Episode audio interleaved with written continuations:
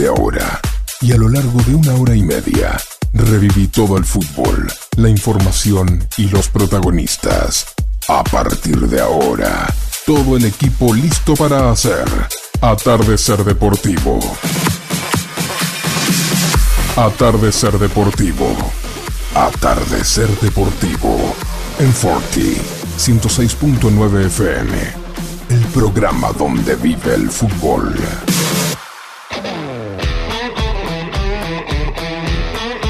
Bienvenidos a un nuevo especial de Atardecer Deportivo, estos especiales de, miércoles en los cuales, sí, ya los tenemos acostumbrados de hace más de año y medio, eh, que es el momento para tener una charla con aquellos que han dejado su marca, su apellido, la gloria y que han sido parte, y son parte, mejor dicho, de la rica historia del fútbol argentino. Está el capitán de todo esto, Jorge Mazola con los cortos y los botines, la media baja como cuando era jugador de primera, listo para comandar esta charla con el invitado de hoy. Mazola, ¿cómo andás?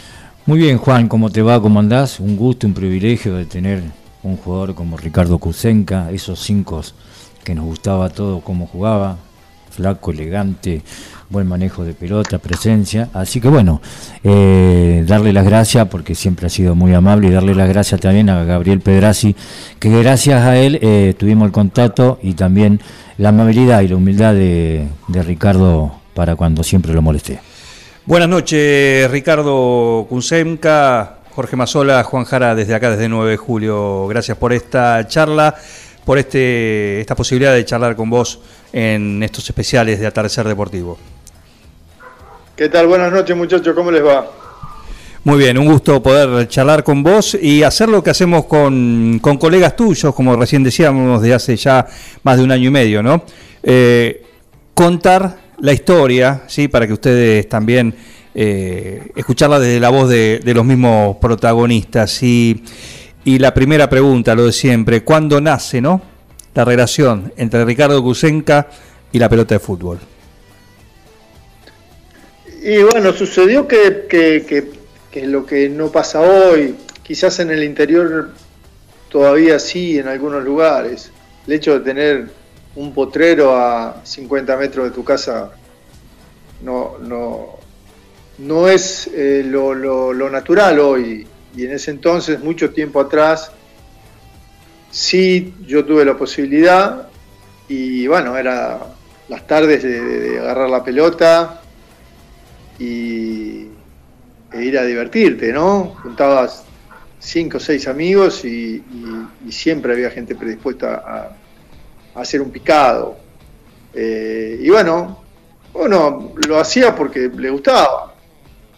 y un día me, me, ven en un, en un, en un partidito y me, proponen ir a, a, las divisiones juveniles de hacer una prueba en las divisiones juveniles de Gimnasia y Grima de Plata. Este, y bueno, fui, porque la verdad que, era lo que quería. Eh, y cuento siempre que me probé en una posición donde la verdad no, no, no de delantero, cosa que nada que ver después con lo que, lo que fue la historia. Pero bueno, no me fue mal, el hecho era este, mostrarme y, y, este, y bueno, y me acuerdo que en ese entonces estaba José Santiago eh, como, como coordinador de, de las divisiones más grandes y me propuso ficharme y, fiché. Es que aquí que, siempre cuento, en, una, en un momento más anterior, cuando era mucho más, más, más, más pibe, quizás te diría, yo fui a, los 16 años a probarme, y te digo, a los, a los 12 me había ido a los vecinos, siempre lo cuento. Y, y, también había quedado.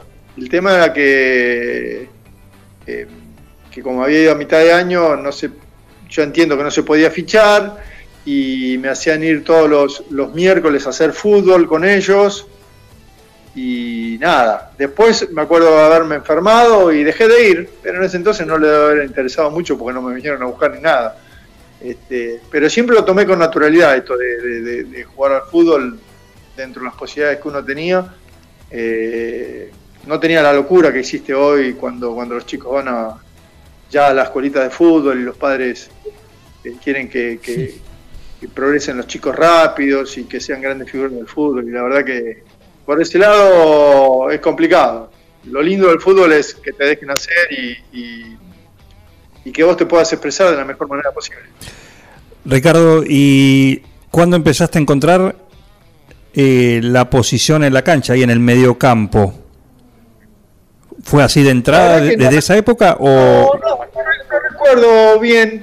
en realidad, eh, es más, cuando, cuando yo, a mí me fichan y yo este, estudiaba y tenía doble turno, porque estudiaba en, una escuela técnica.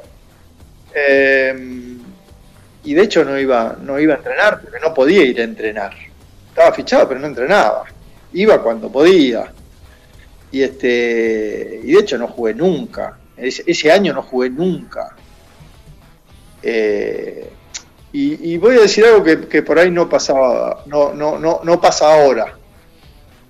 Eh, en ese entonces, muchas veces, como en, los clubes jugaban los chicos que tenían alguna relación con, con, a veces con los directivos de las comisiones directivas y o hijos, sobrinos, y a veces uno simplemente iba a esperar a ver si le tocaba algo, si le dejaban un lugar. No, no, no participé mucho. Después, en quinta división, participé un poquito más, pero yo tenía la convicción de, que tenía, de lo que tenía que hacer. ¿eh? Yo en ningún momento me desmoralicé porque ni, ni, mis padres, que mi papá sabía lo que era una pelota, pero jamás iba a hablar con un técnico para decir si mi hijo no juega. Mi, papá en vida una vez solo me fue a ver. Eh, entonces no tenía, no tenía, yo sabía que quería jugar al fútbol porque me encantaba y había cosas que, que, sabía que las podía hacer bien y nada. Y, combatí solo el hecho de, hacer. Y ya te digo, quinta división jugué poco, pero es cierto que, más o menos yo ya iba dándome cuenta de por mis condiciones dónde podía jugar. Y me di cuenta que en, el, que en la mitad era algo que, como no era un jugador muy rápido, yo tenía que buscar una posición donde, eh, donde tuviese en contacto con la pelota y que eh, y que me consideraba que tenía buena pegada eh, y, que dentro de la lentitud que tenía, Era rápido podía, desplazarme en, el sector donde me tocara jugar y, bueno, por eso me fui reubicando hasta, hasta, hasta ser volante central y, digo que pude jugar porque a pesar de la lentitud, eh, lentitud física de desplazamiento. Sí, sí, sí, A ver, eh, que se entienda que hoy el fútbol es mucho más dinámico. Eh, sí tuve la, la, suerte de, de poder desarrollar una buena lectura del juego y eso me, me, permitía eh, anticiparme a, la jugada y por ahí este, hacer cumplir con el rol que me tocaba, ¿no? Yo sabía muy bien que, que mi rol era recuperar y, y, entregar. Y distribuir. Y era lo que hacía. Y era lo que hacía, después achicaba, decía, achicaba muy bien hacia, hacia adelante, hacia atrás, hacia bien, buenas coberturas.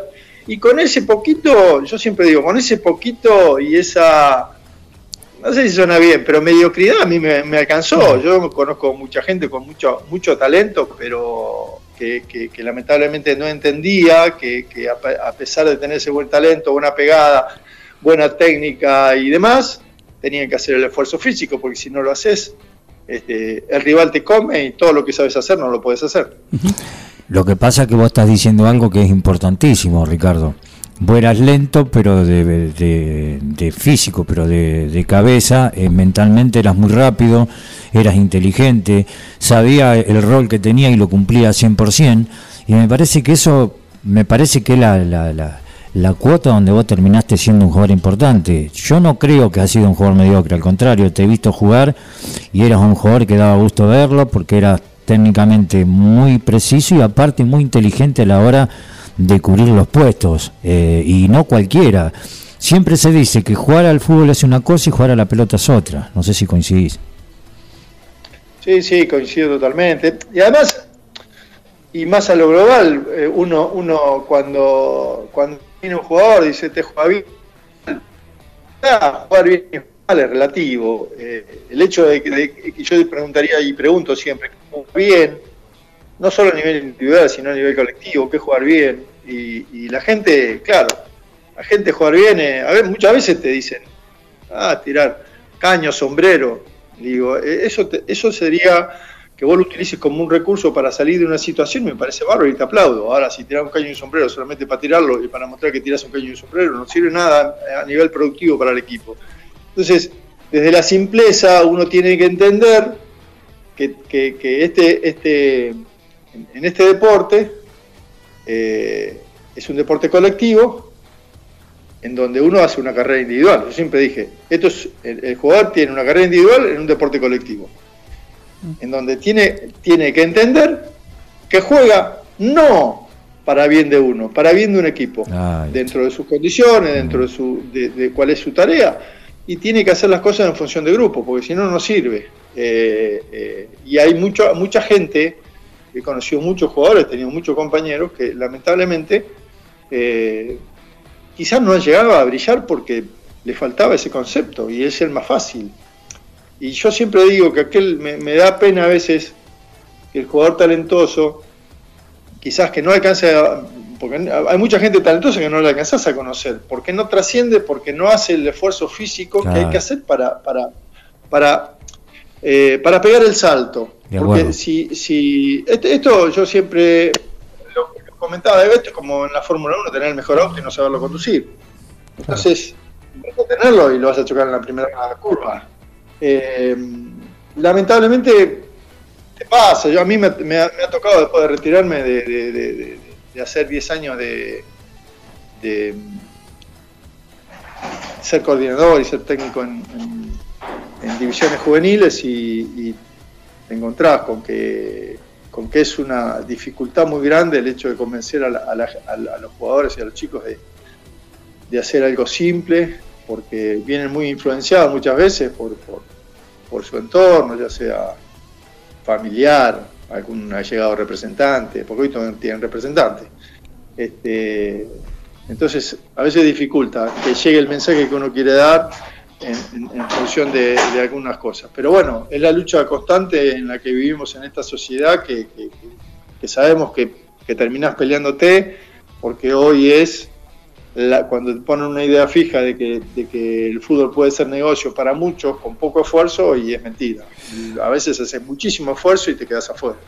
Ricardo Kusenka, estamos dialogando con él, es nuestro invitado en esta noche de miércoles acá en Atardecer Deportivo.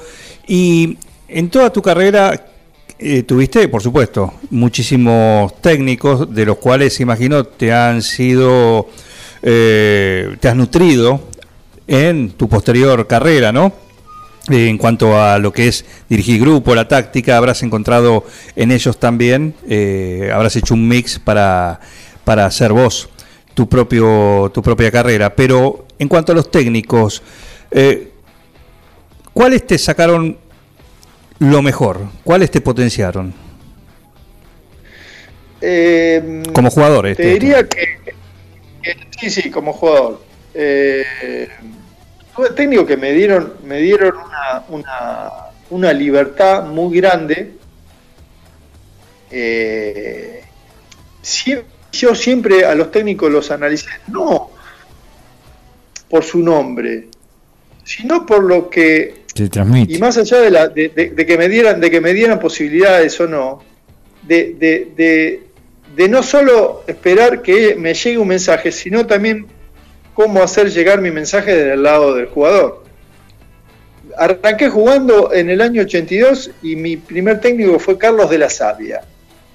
¿Mm? Eh, y la verdad que eh, tuve durante todo ese año y mi, casi mitad del año 83, eh, aprendí mucho, pero aprendí mucho sobre lo que es la relación técnico-jugador porque es cierto que me daba la libertad, eran otros tiempos, yo empecé jugando con 21 años y, me afiancé y fui titular a partir de esa, esa edad, eh, pero jugaba con jugadores que, ya pasaban los 30, que eran jugadores consagrados. Yo jugué con el papá del Pipita Higuaín, con Rubén Sánchez, eh, ellos terminando su carrera, no el Pipa, pero Rubén sí, eh, y yo comenzando. Es decir, había una diferencia de una generación en donde, en, donde a nosotros los más jóvenes eh, se nos trataba no de la manera que se trata hoy al jugador, te hacían sentir que eras un joven y que recién estabas arrancando y que tenías que pagar tu derecho de piso. De acuerdo. Eh,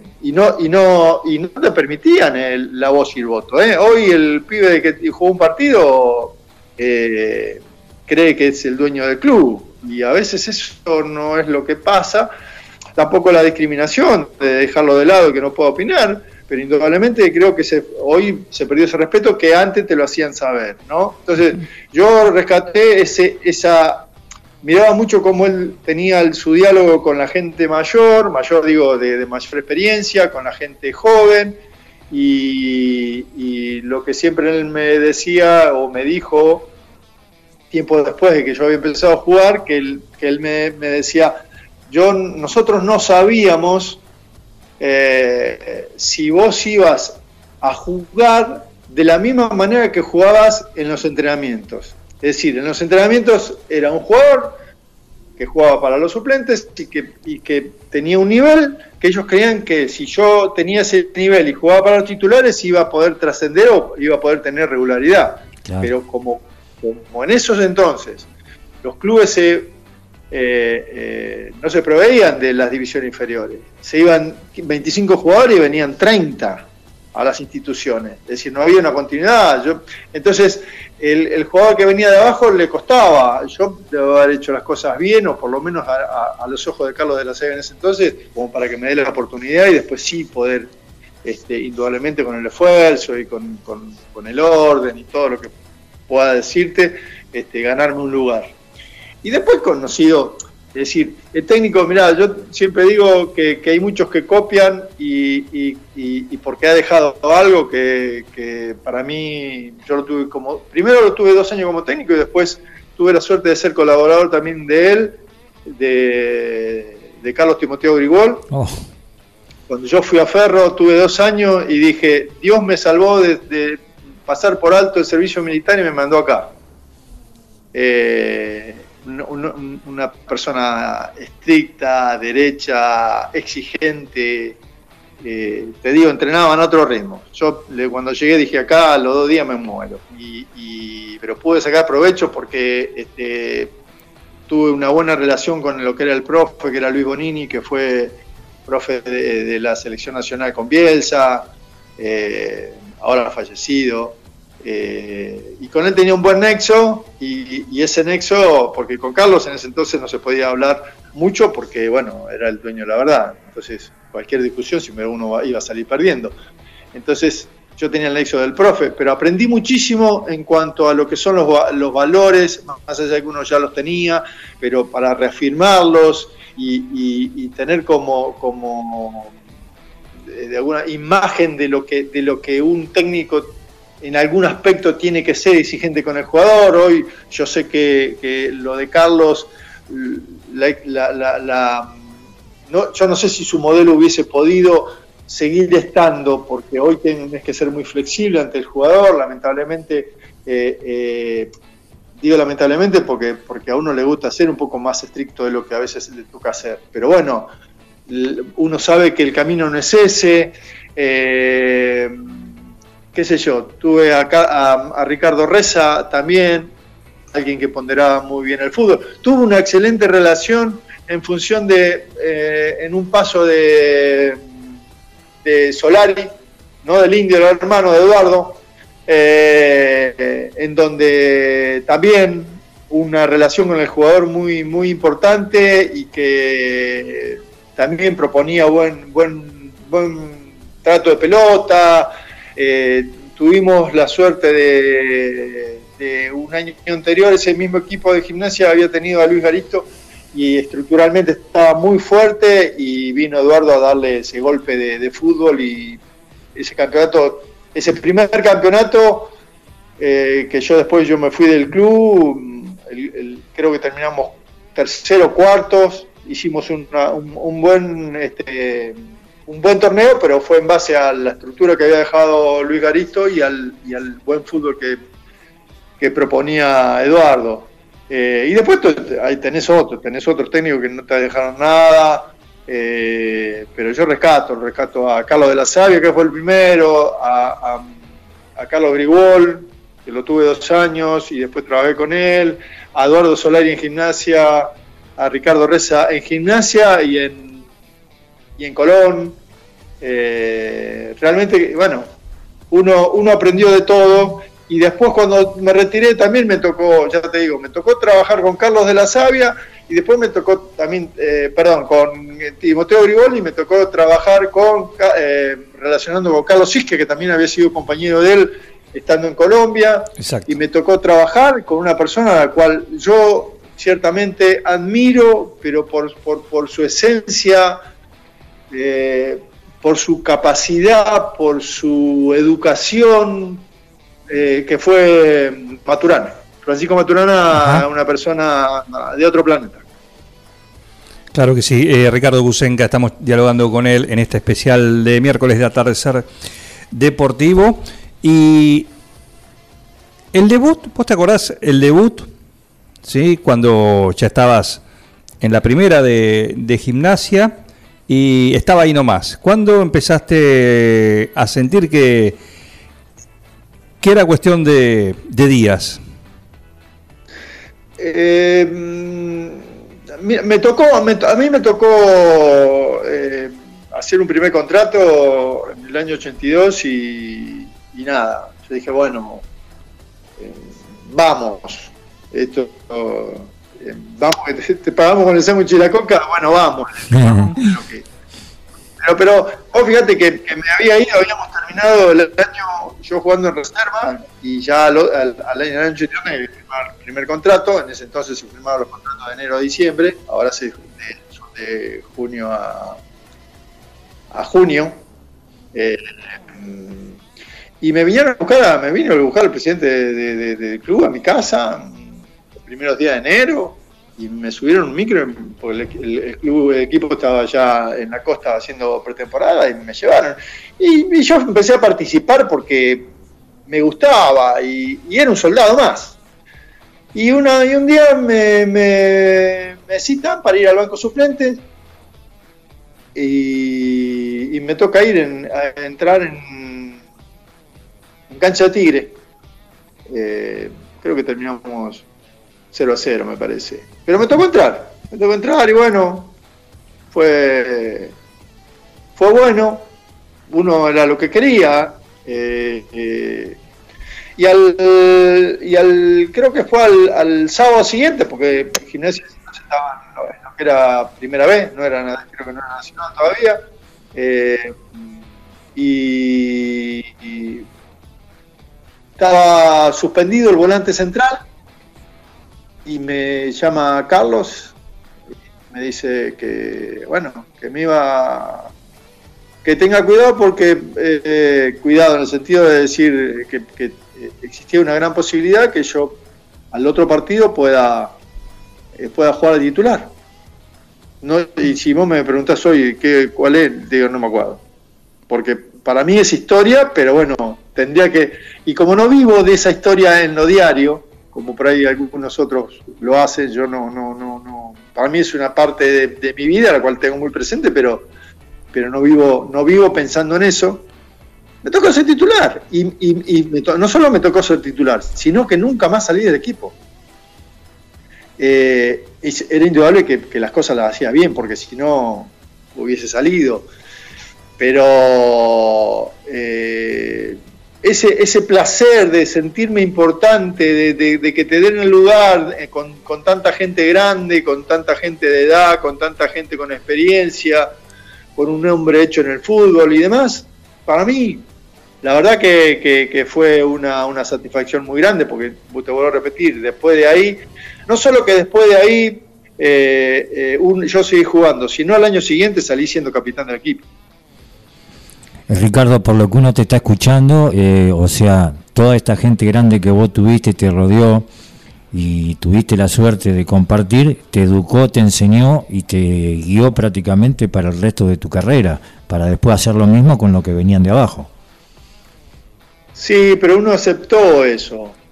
Me digo hoy el, joven por ahí le cuesta un poco aceptar el hecho de que se le dé una, se le haga una sugerencia, ¿viste? porque te dicen que los consejos te dan los padres. Bueno, digamos sugerencia. Cuando uno quiere dar una sugerencia, y yo te digo que, ya la, gente grande, era gente grande, gente eh, con experiencia, con mucha experiencia, y, que uno los miraba también con mucho respeto, porque respetaba su trayectoria. Después uno se va dando cuenta que, que, uno va creciendo, que uno se va haciendo su lugar y que se va haciendo su nombre y, se va dando la importancia que uno quiere tener. Eh, y después, en los años que siguieron, bueno, ah, fue cambiando un poco la política en función de, ya no traer tanta gente con, esa, con esa trayectoria. Y, se fueron formando grupos, pero la verdad que nosotros dentro de, de, esos años, que digo, cuando arrancamos en el 82, en el 83 fue un año muy desastroso para el club, porque casi no intervienen, y me acuerdo que, el, padre de los mellizos Barrocheloto tomó la, la, rienda, si no era intervenido el club, y, me acuerdo que tuvimos un campeonato muy malo, salimos último, anteúltimo, eh, zafamos ahí nomás el descenso, y al otro año sí, después, bueno, tomó una comisión, se armó un buen grupo y fue el famoso ascenso contra Racing, que ganamos de, visitante y de local. Gimnasia, Instituto de Córdoba, eh, Lanús, Ferro, Colón, Atlético Tucumán y un, una temporada en, el Junior, en Colombia. Sí, eh, una temporada. ¿En cuál de esos equipos o, o qué Ricardo Kusenka recordás de cada uno de esos equipos? Lo mejor, lo mejor pasó eh, en el arranque de la vuelta de gimnasia a Primera División, eh, donde realmente, insisto, por, por peso, por, por, ser genuino del club, eh, porque me fui haciendo un nombre, fui, fui, capitán, ascendimos y la verdad que potencialmente, bueno, de, de un largo tiempo a... Eh, eh, de, que Gimnasia no pudiese vender jugadores, a mí me, terminaron vendiendo al Junior de Barranquilla cuando uno había tenido la posibilidad de, ir a Racing o, Independiente con una este, con una, una oferta de, España, pero bueno, eh, Gimnasia estaba tan necesitado de plata que pedía valores que asustaba a los clubes y por eso uno no pudo tener la posibilidad de, seguir en el país y se tuvo que ir del país. Y lo de afuera y lo de lo de lo del sur no, no fue bueno porque me acuerdo que ahí jugué con Carlos Isquia de compañero y, fue, fui a un equipo totalmente diezmado porque se vendió todo. Eh, me acuerdo que, antes, yo llegué después de que, vendieran al pibe Valderrama. Eh, y era un equipo joven. Y bueno, eh, resultados no tan buenos en función resultados de, partido. Eh, te digo, uno que, tuve la posibilidad, que, nosotros jugamos en, el Metropolitano de, Barranquilla, es donde hace de local la selección colombiana y si no te ponen un respirador para jugar a las 4 menos cuarto de la tarde, donde hace 50 grados calor, realmente se hace muy difícil y, a mí me, me, costó muchísimo porque no me entraba, hacía dos pasos y no me entraba aire por ningún lado. De todas maneras, jugué Pero se dieron esas cosas de que los mismos jugadores que habíamos ido, a excepción de Carlos, de Carlos que se quedó, después los que habíamos ido eh, nos renegociaron. Bueno, yo me vine, me vine al Instituto Córdoba, que es la primera división también, que a veces uno piensa, me fui y uno estaba formado al antiguo, porque yo me acuerdo que le di la palabra a, la gente del instituto, me fui a jugar al instituto y a los 15 días me vino a buscar a la gente de San Lorenzo, pero ya había arreglado con el instituto. Tranquilamente podía haberle dicho, no, me voy o lo que sea, y una cuestión de palabra, me quedé. Eh, no fue mi mejor versión y me vine a Ferro, y en Ferro sí, también tuve un buen. Eh, no arranqué jugando porque Carlos tenía su equipo armado, te conocía la gente. Después sí, yo me hice de, del lugar, pude jugar, tuve dos años ahí. Y volví a resurgir, pero en un buen nivel, en lo que fue el ascenso de del Nacional B a la A de, de Lanús, con habiendo jugado con eh, Chucho Schurrer, eh, con el negro Enrique. La verdad que se armó un equipo, el Pampa Gambier, eh, el negro Agüero, el Pato Gómez. la verdad que, fue, un, este, fue, un, campeonato muy duro, pero donde, donde Lanús fue protagonista del arranque. Y bueno, terminamos saliendo campeones y, ascendiendo a primera división. Jugué esos dos años. Eh, eh, me fui y me fui a Colón.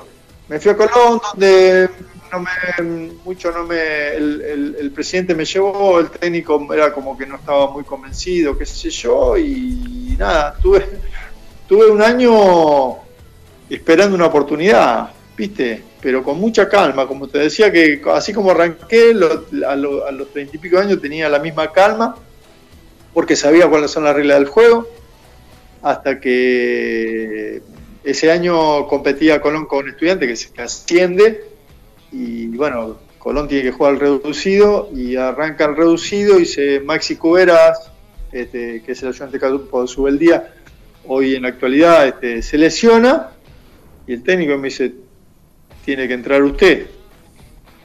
Entonces, no sé qué me dice y le digo, quédese tranquilo que yo sé lo que tengo que hacer. Claro, después de un año esperar. Claro. La, quédese tranquilo que yo tengo que hacer. Bueno, imagínate una cosa, yo jugué seis partidos, ¿está? que son los, en ese famoso octogonal, juega seis partidos. Eh, jugamos con All Boys, Después jugamos con Rafaela y terminamos la final con Zapatillas de Tucumán. Yo jugué esos seis partidos y eso me generó un contrato de primera división. Después de estar un año esperando que me dejen jugar. ¿Viste cuando uno está convencido de lo que, de lo que tiene que hacer y pase lo que pase, está preparado para lo que viene? Bueno, yo estaba preparado y volví a resurgir y, volví a tener un año más en primera división con Colón y pudiendo tener la permanencia en Colón un año más.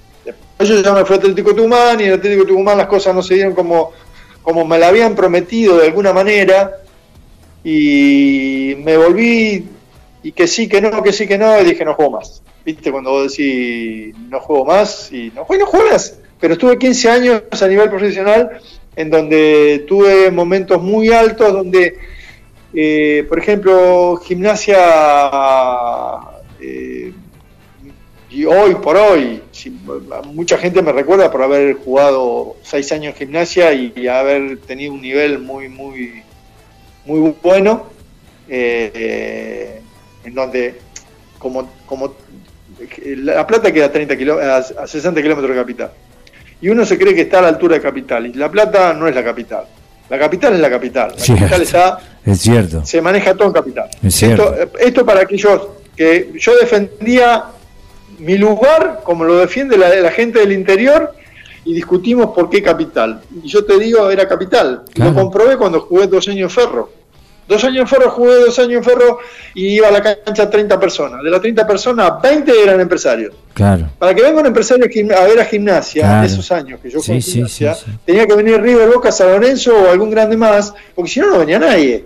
Esto está claro. Si a mí me vendieron fue porque en algún momento era que hice las cosas bien y tanto se renombraba lo mío, indudablemente, bueno, eh, me vendieron. Pero es cierto que, el, que Dios está en todas partes, pero tiene la oficina del capitán. Es cierto, eso te iba a decir, sí, sí.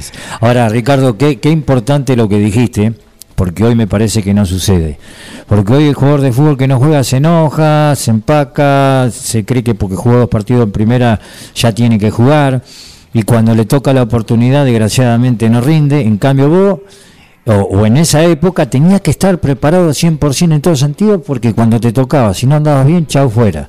Y hoy y en el fútbol, desgraciadamente, se mira los cuatro o cinco partidos antes del campeonato, los últimos, para renovar o no. Y vos tuviste justo en el nivel y, una conducta intachable a la hora de tener una oportunidad.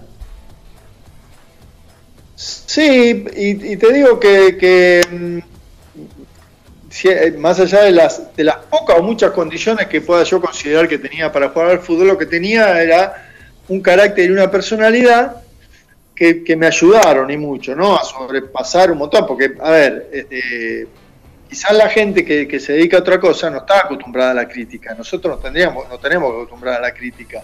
La crítica buena, la crítica mala, eh, y, como siempre yo decía, yo no, no, no me guiaba por los comentarios, no leía los artículos locales, porque es cierto que uno le complace leer un buen comentario y se enoja cuando uno lee lo malo. Es cierto. Cuando uno está seguro de lo que es, no necesita leer el comentario de los demás. Es cierto. Puede agradecer si le toca por, casualidad leer o que te lo digan o te lo hagan escuchar este, y agradecer. Y también entender que aquel que piensa distinto puede pensar distinto y no pasa nada.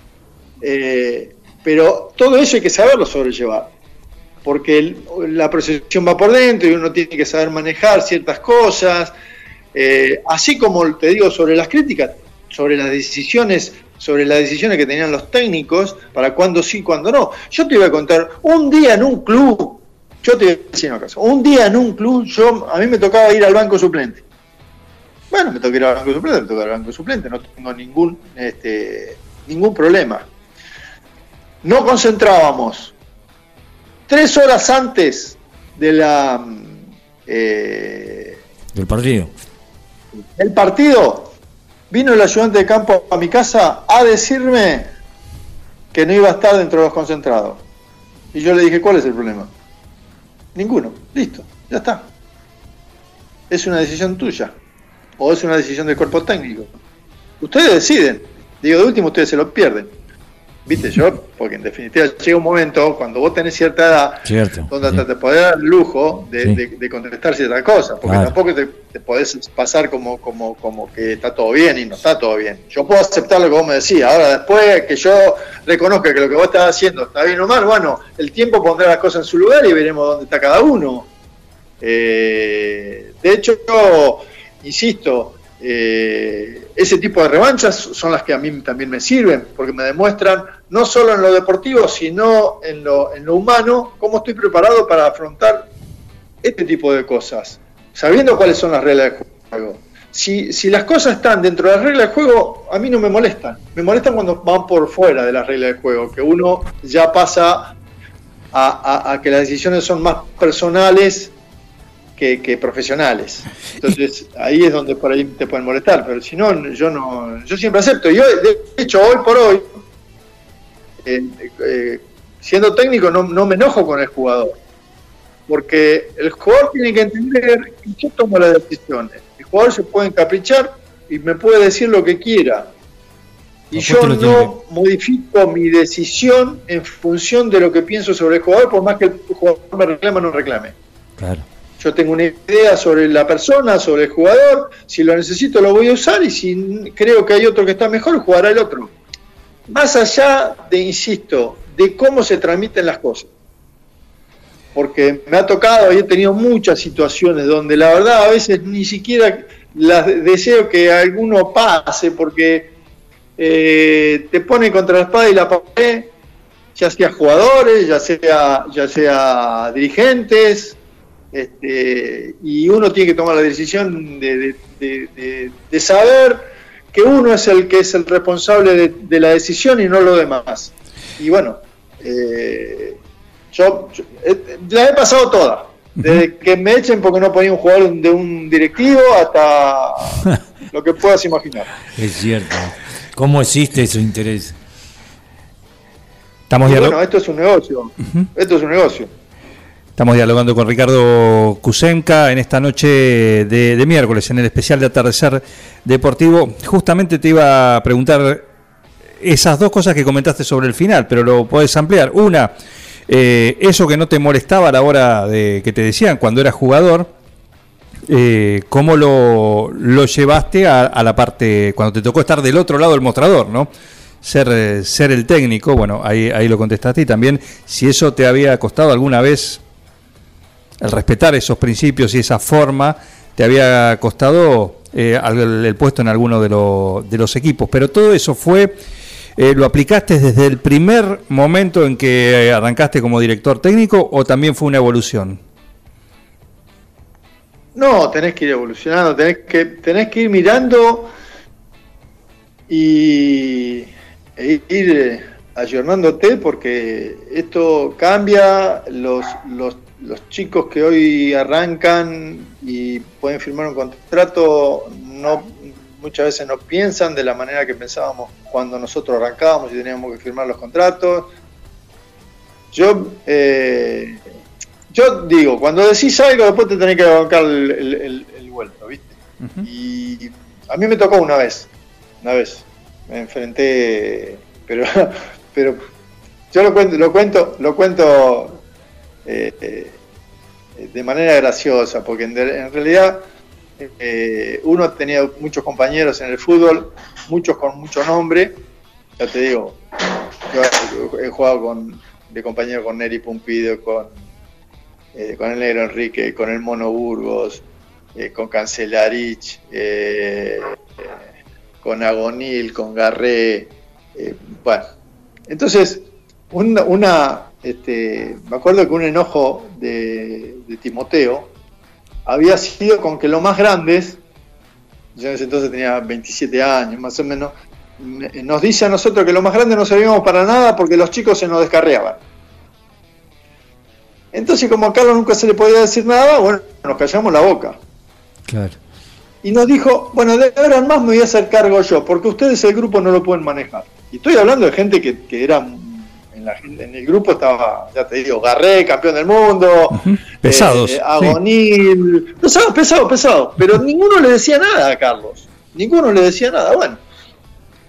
Me acuerdo que, mm, habían pasado un par de meses después de eso y, me este, íbamos a Pontevedra al predio a hacer una práctica de fútbol y, el yo jugaba para los suplentes porque venía de una lesión, el Mono Burgo, porque tajaba Cancelarí, también estaba para los suplentes, y en una jugada, en un córner en contra, saca rápido, le digo, pará, Mono, eh, no alcanzamos a salir. Y, el Mono me dice una catarata de barbaridades de las cuales yo le contesto. Entonces al otro día, Carlos hace una reunión. Vamos al estadio ahí a Caballito y hace una reunión nos junta a los más grandes y dice, porque ustedes ya esto, lo otro, que no saben manejar, que esto, que lo otro, y todo lo que pasa es culpa de ustedes. Entonces, éramos como 12, claro, de los más grandes.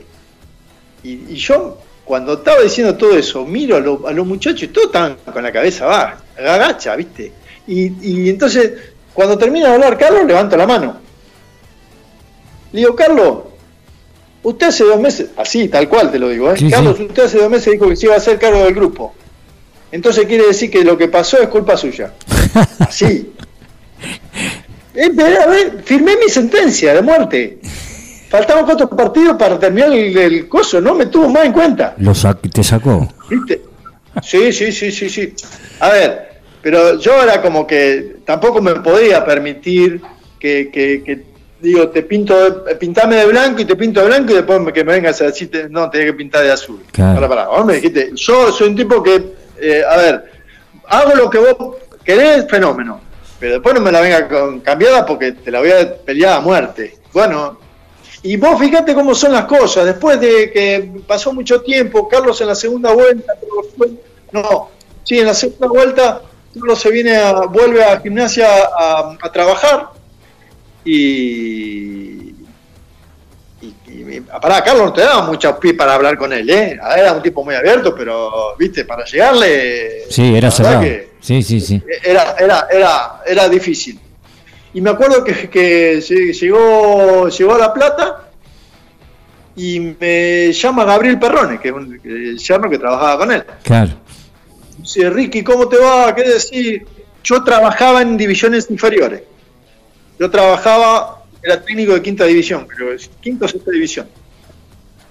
Entonces, este, me llama y me dice, che, Ricardo, eh, el viejo me dice, estábamos hablando porque queremos un segundo colaborador con nosotros para trabajar, y me dice que, ¿cómo se llamaba el flaco ese que jugaba, que, vive en La Plata?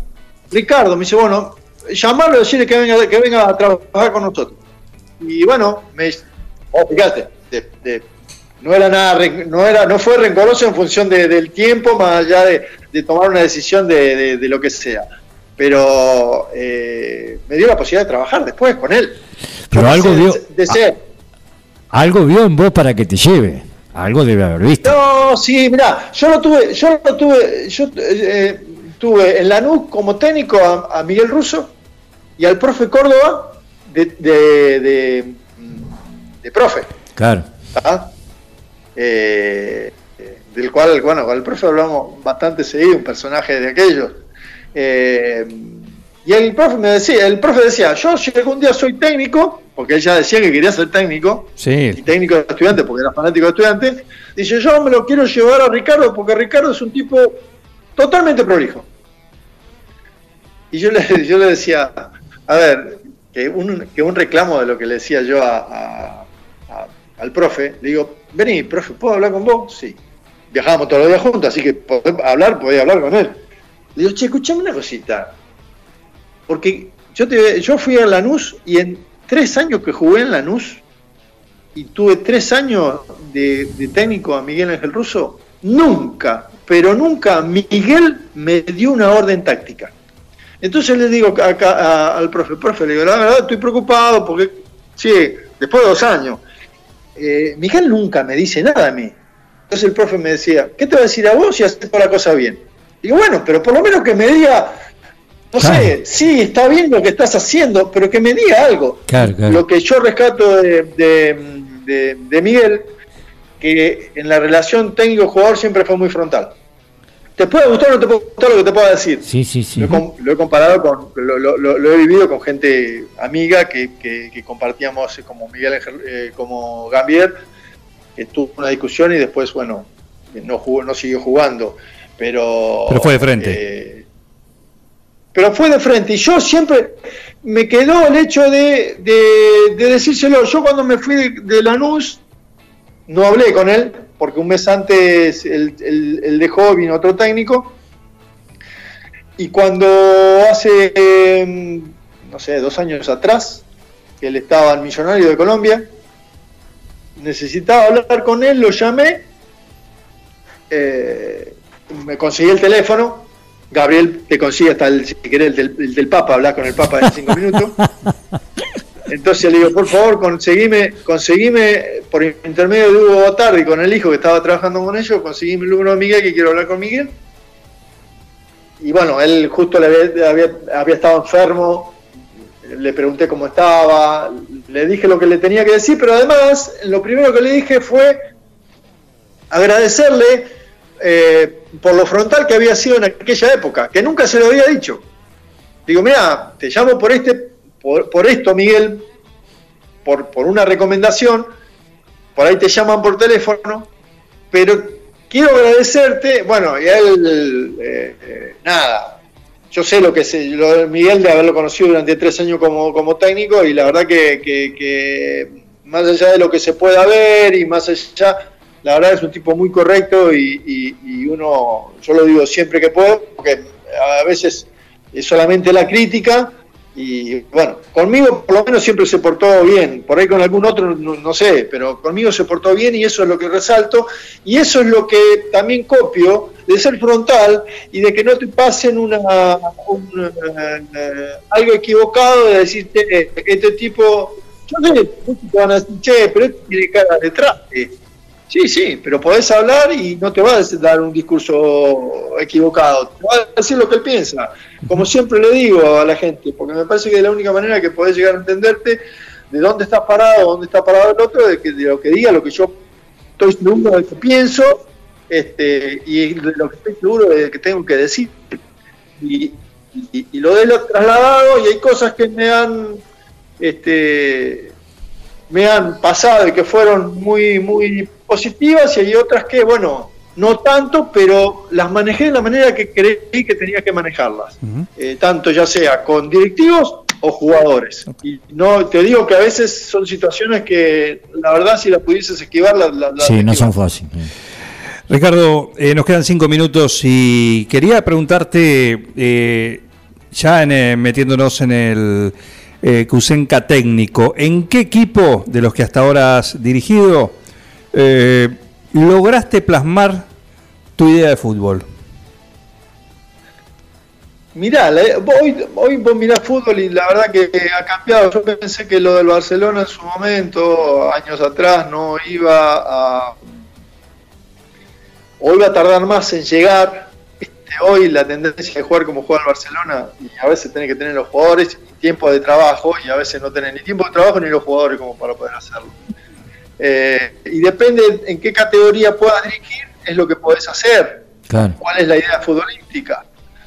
Mirá, eh, eh, me ha ido muy bien y he estado muy bien en un momento donde, donde dirigí Defensa y Justicia en la Nacional en donde tuve el mix, creo que bastante equilibrado, de, con volantes con mucha dinámica, con delanteros rápidos, muy técnicos, eh, con muy buena pegada. Y, me identifico por el hecho de que, éramos sólidos con lo, con, lo, con lo que teníamos y también más que nada como un equipo contragolpeador, Eh, estoy hablando casi antes de que aparezca este boom de lo que era el Barcelona. Eh, eh, y, plasmé una dentro de lo que se podía una estructura defensiva en donde nos reagrupábamos y podíamos salir y eso dio resultado. Si vos me decís, hoy harías lo mismo, no, hoy te ves obligado a cambiar hoy te ves obligado a, copiar un poco esto de el hecho de convencer al jugador, de darle confianza al jugador para que haga cosas que, por ahí no se anima o por ahí que no está acostumbrado, eh, pero hoy todo el mundo tiene que jugar. Claro, más allá de, después de, lo que te brinda el resultado, porque a veces podés jugar lindo, como dice la gente, y donde perdiste 1 a 0, medio a 0, sos criticado. Sí, no sirve el tema es estar convencido de lo que uno hace, ¿viste? Y tener, la, y tener la inteligencia de saber si lo podés hacer o no, más allá de lo que te exija la gente y te exija los dirigentes. Un día fui a un club a dirigir, en el cual me fue muy bien, muy bien, y el dirigente me dijo, Dos cosas. Una, si no clasificamos, si no ascendemos derecho a los, lo que llamaba el playoff, que era lo reducido, dice, lo juego con la gente de la liga y a los técnicos de la liga. Lo primero que me dijo. Y lo segundo que me dijo fue, si algún día pensás jugar con línea de tres, avísame, si ese día no voy a la cancha. ¿En Cambaceres fue eso?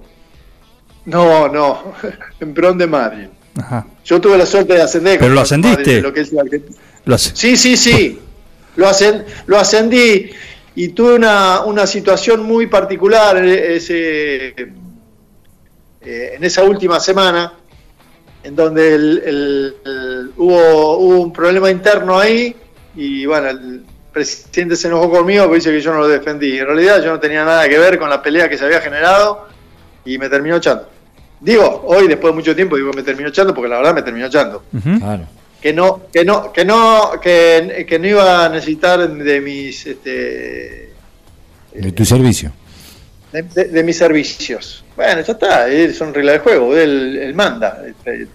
Pero, pero no era, no, no era lo correcto de acuerdo a lo que habíamos planteado, pero bueno, viste cuando el que manda, manda, digo, patrones de estancia son, son así, pero bueno. No, no hablo ni bien ni mal, ¿eh? yo siempre agradezco la, posibilidad de trabajo. Esto, pase lo que pase, como se lo dije a José Leme en algún momento, que me llamó y me echó, eh, estando a tres puntos del puntero en la Nacional B y qué sé yo, y, siendo un equipo muy competitivo, y me dijo que me tenía que ir, no hay ningún problema, yo se lo agradezco.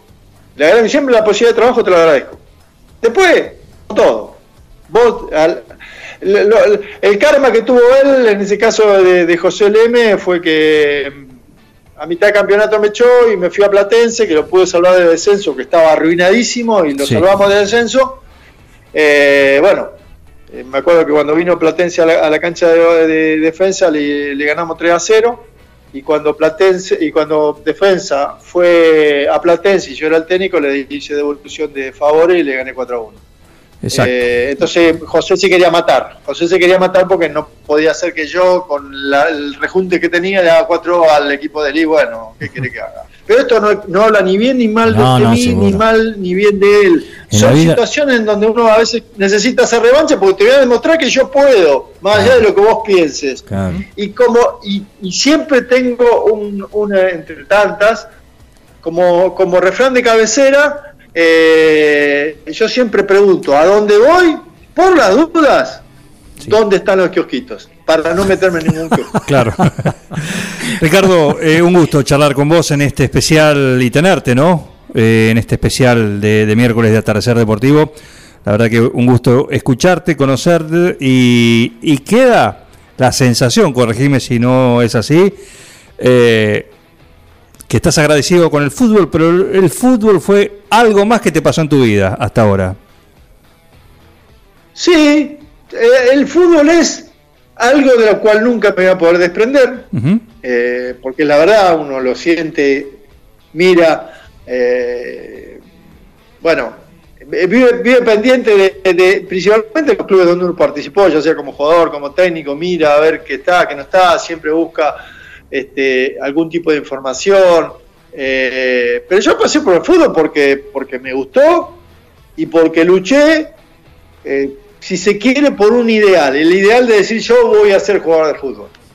Que no querría decir que, lo iba a lograr, pero quédate tranquilo que hice todo lo humanamente posible, lo humanamente posible, y solo de poder lograrlo. Y la satisfacción es haberlo logrado. Ahí está mi logro personal de, más allá de llegar a ser jugador de fútbol, de haber cumplido con mi objetivo.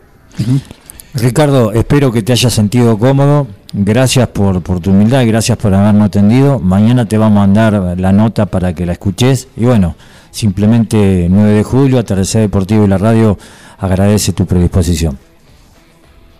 Ah, yo le agradezco a ustedes por el espacio, muchachos. La verdad, muy cómodo, eh, a su disposición para lo que requieran. Les mando un fuerte abrazo a todos los oyentes también. Este, como siempre, digo a aquellos que, se dedican al fútbol, siempre algo podemos, algo más podemos hacer por este deporte tan lindo y ojalá podamos crecer en todo aspecto, más allá de, siempre de los obstáculos que se nos pongan por delante. Yo les agradezco por el espacio, muchachos, porque a veces ustedes nos agradecen a nosotros y nosotros tenemos que agradecer a ustedes. Un abrazo, muchísimas gracias, un gusto. ¿eh? Chao Ricardo, gracias. A ustedes.